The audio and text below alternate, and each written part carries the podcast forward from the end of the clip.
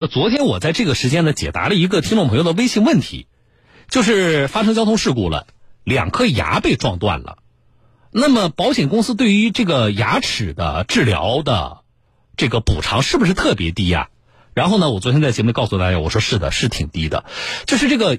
大家现在知道弄个牙特别贵，对吧？但是实际上，在交通事故里边，保险公司对于牙齿的这个损伤的赔偿，就是只能够按照医保范围内的治疗用药来赔，就是按照普通的补牙的标准来计算。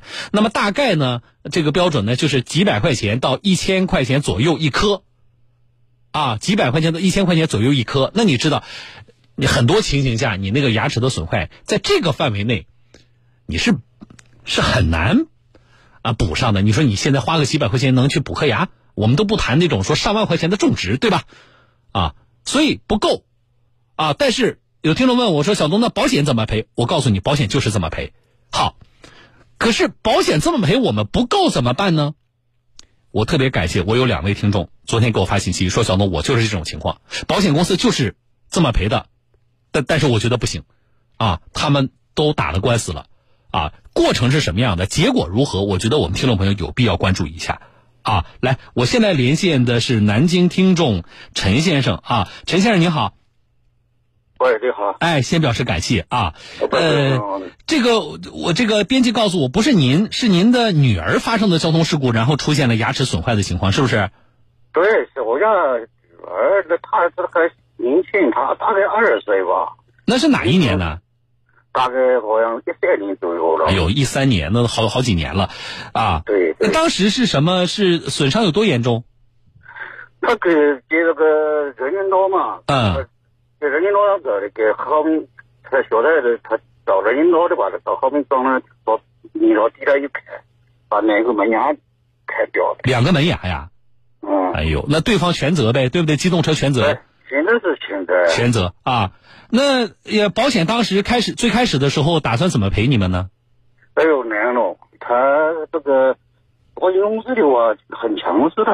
啊，很强势。下次一年他有保险，他说停了保险怎么赔，保险公司怎么赔就怎么赔吧。嗯就这个，你嗯假如人家他也不好说，嗯。就这个，那保险公司说我怎么我一颗赔你多少钱？我的开嘛，就把牙齿搞好了，那个拿发票来赔，拿发票不给，假如假如都不给。嗯。那你们后来你带女儿去补了这个牙了？不不肯定不来，现在是但是有有有年龄了，注意啊。嗯另外，我一开始跑了，我一开始在假如你现在出事故的时候，假如你把他送到这个小市，嗯送到那个小市那个赛事局嘛。嗯但是但是人不他不认了，这嗯个这个打工是不认了。嗯我是在外头啊，有奶奶奶不给你开着哪里，他嗯都警察知道他都不认了。嗯，嗯。那后那后来去哪去哪个医院看的这个牙？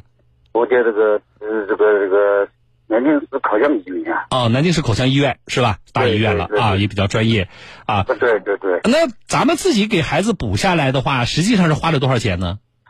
我也当时开始我也不知道哦，但是我要是新买的话，我就就就就就急了，晓得吗？当时的是什么呢？这个不得把这个医嘛，到医院去看，他有，那就我到医院里，他跟牙就他这个什么的关系，跟牙没得关系。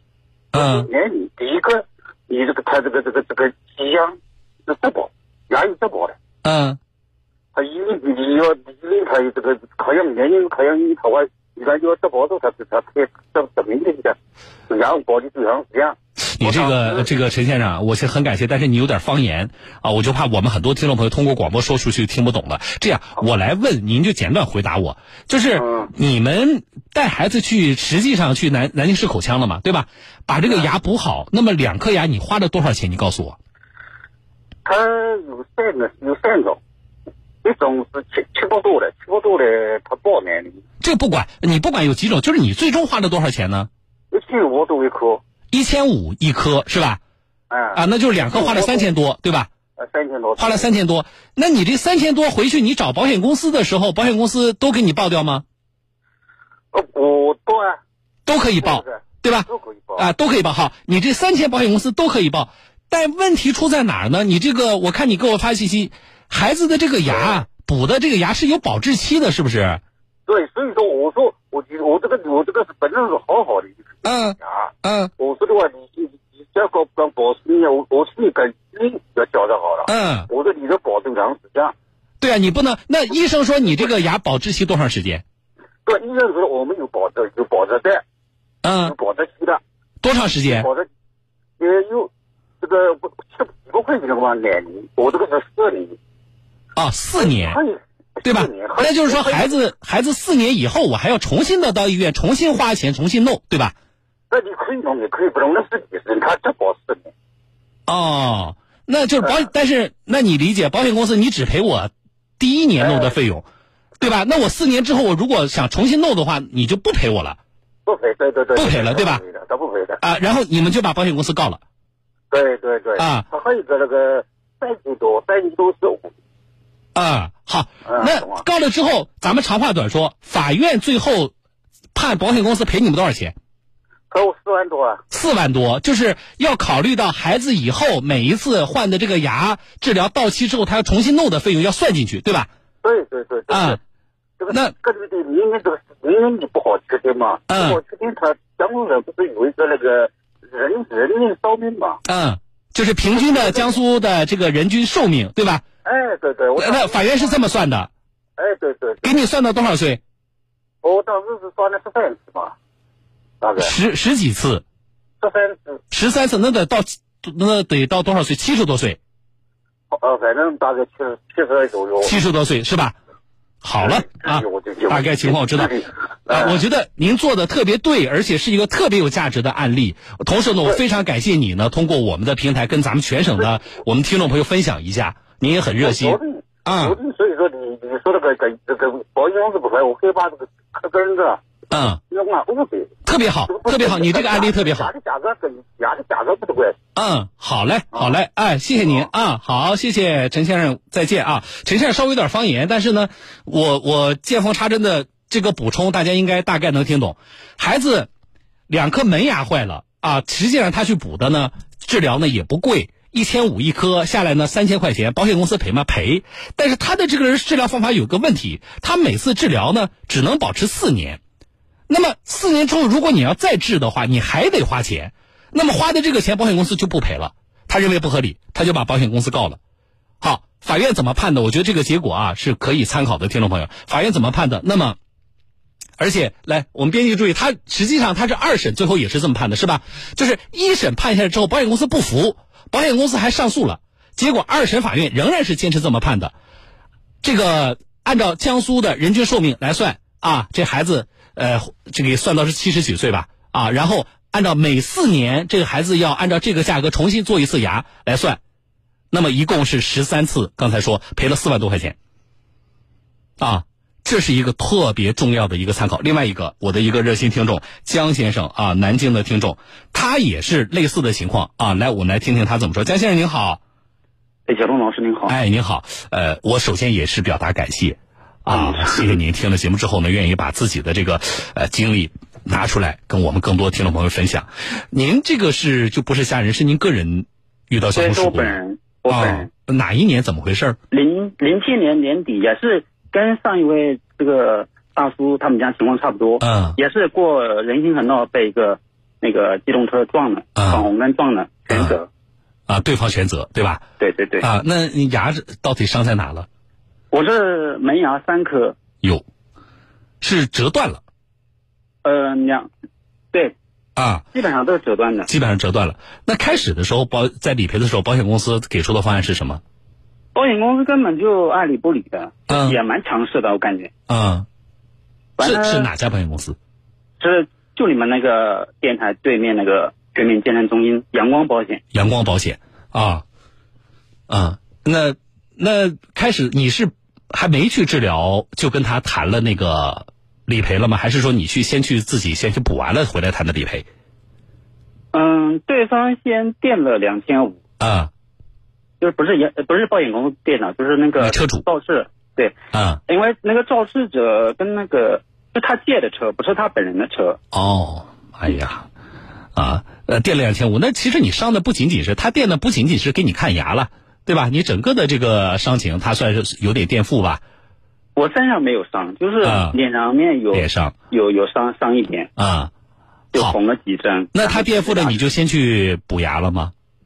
没有，嗯因为那会儿都没谈妥呢，啊而且我对这个牙齿的价格我也不懂，嗯然后就问了旁边熟悉的人，刚好我有一个同学是南京医科大学，他专门学的牙科，嗯然后他把他的那个硕士生导师的那个电话给我了，嗯我就，嗯，刚好也是口腔医院的，嗯省口腔医院的，嗯就蛮权威的，然后就找他了，他说。说万马也有，然后五六千、七八千也有，然后两三千也有。嗯。那然后你你怎我么想的？你面对嗯这这么我多我是人，我也想弄好一点的，嗯说实话，嗯但是法院不支持。啊，你是你们是没谈妥，后来你你起诉了保险公司。对我，那你们在在起诉之前，你跟阳光保险来谈这个事情的时候，他怎么说他就强势啊，啊？他他对，强势你总要给我个价格嘛，就是说我这三颗牙损坏嘛，你你按照多少钱一颗赔呢？他给我的是一千块钱以内，一千块钱以内，对吧？对，啊，但是实际上按照你咨询的价格，我哪怕种植那个最基础的，嗯那你这个也不够嘛？但保险公司给的价格是这个牙齿从那个那个工厂出厂的价 格，啊，那我到医院去，他不可能给我这个价 ，格啊，哈哈哈而且 啊那江这苏个省太不口像腔医话了院的那个对一颗牙齿的价格往外面都是五六倍的，嗯嗯比如说成本价五百块，嗯到你手里面可能就是两千两千五，嗯，呃，然后你起诉了阳光保险了，然后就直接起诉，因为没有没有精力跟他们嗯去弄这些事情。嗯啊，法院最后怎么判的？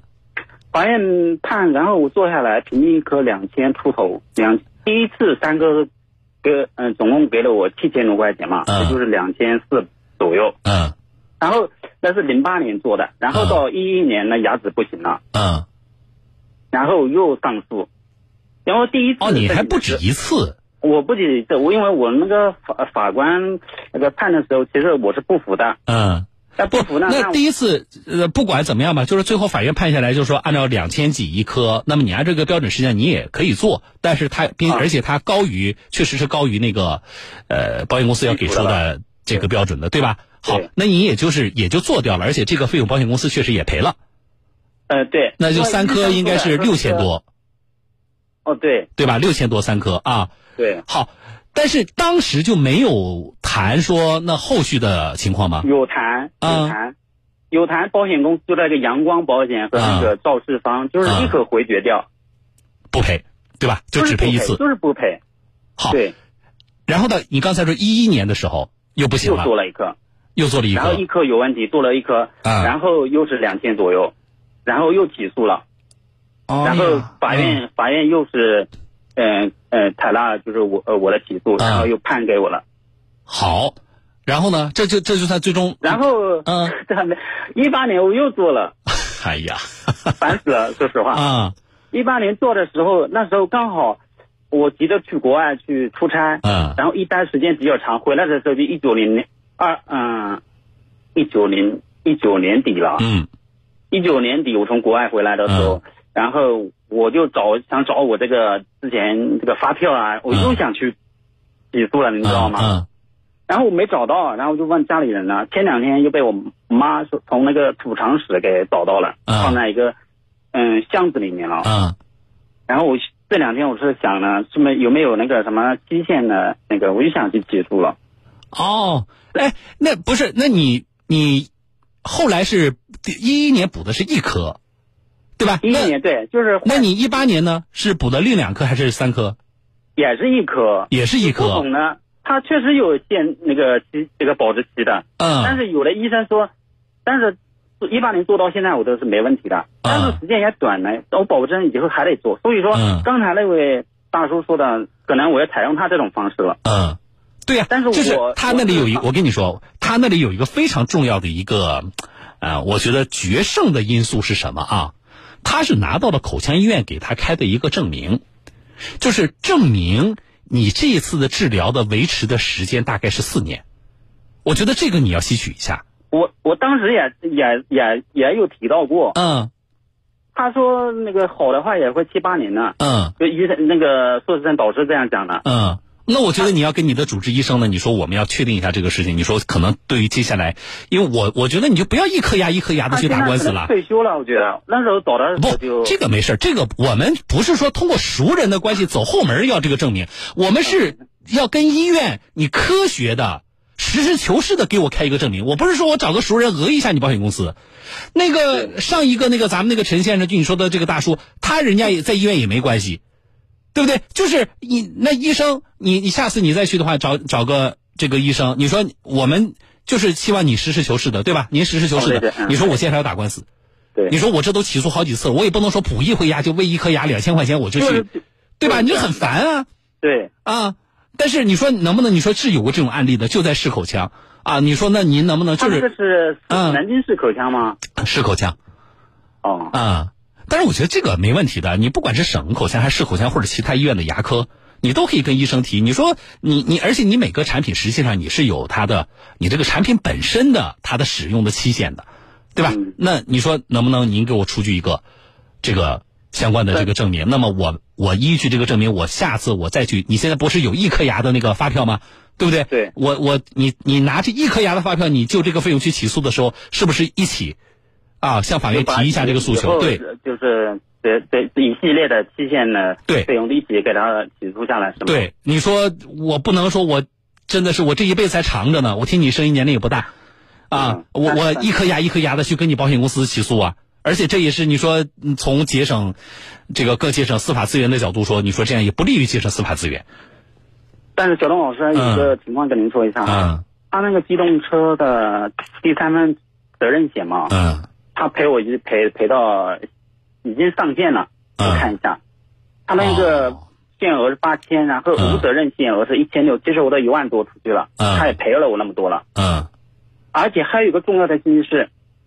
他这个车辆其实已经到报废期限了。不是，他是拿交强险。你刚才说限额，他能拿交强险赔你的吧？对，对吧？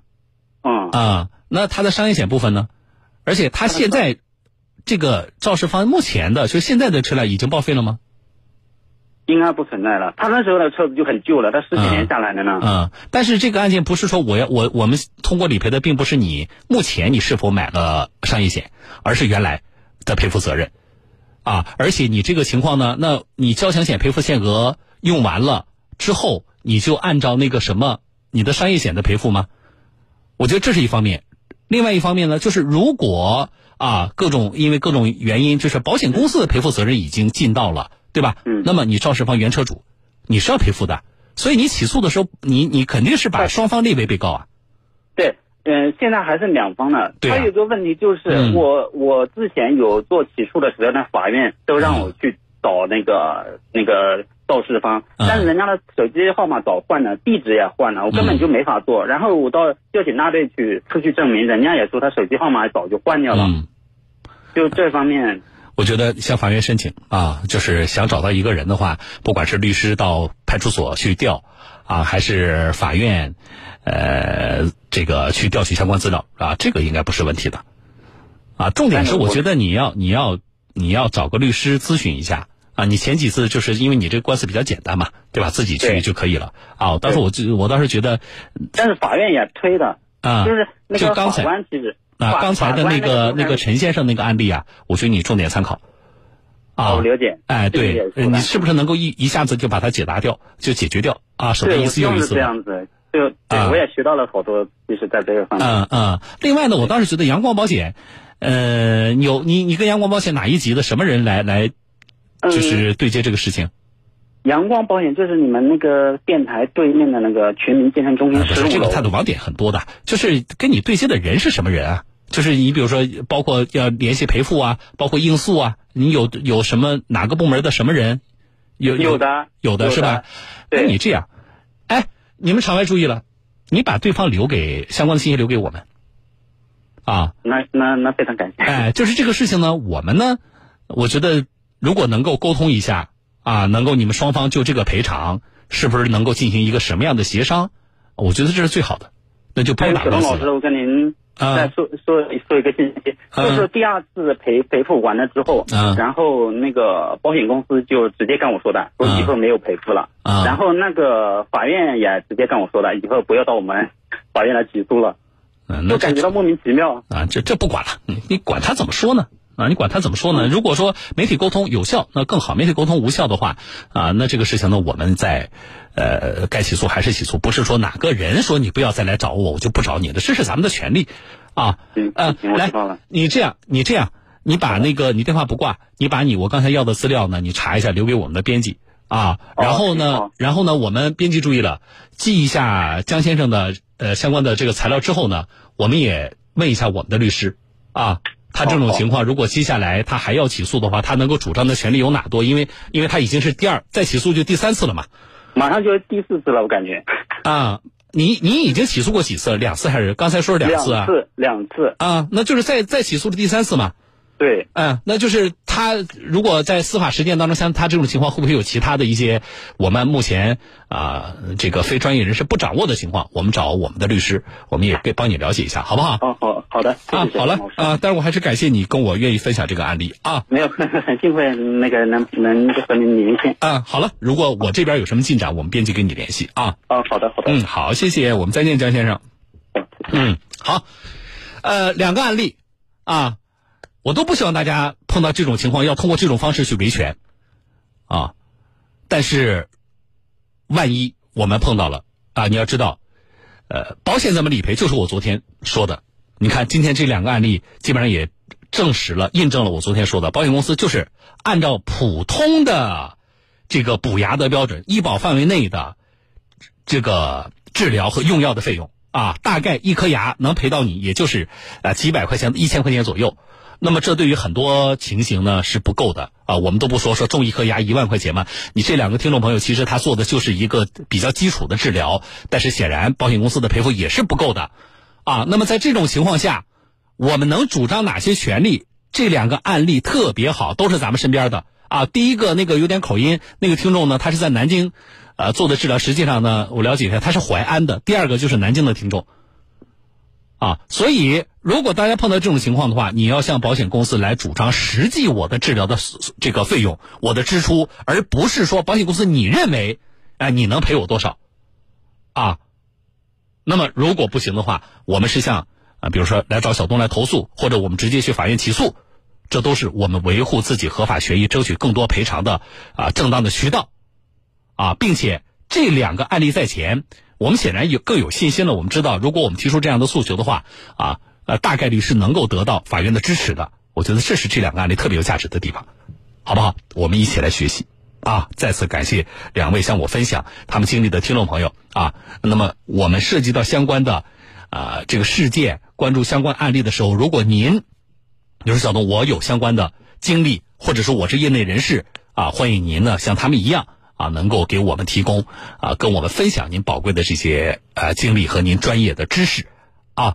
呃，加我的微信，找到一个叫小东的微信公众号“拂晓的小东方的东”这两个字，在您的手机微信订阅号界面搜索我的名字“拂晓的小东方的东”啊，找到一个叫小东的微信公众号，备注信息写的是“接地气、传正气、树风气”这九个字就对了，加关注。加上关注之后，您可以发信息给我啊。好，进广告，稍后。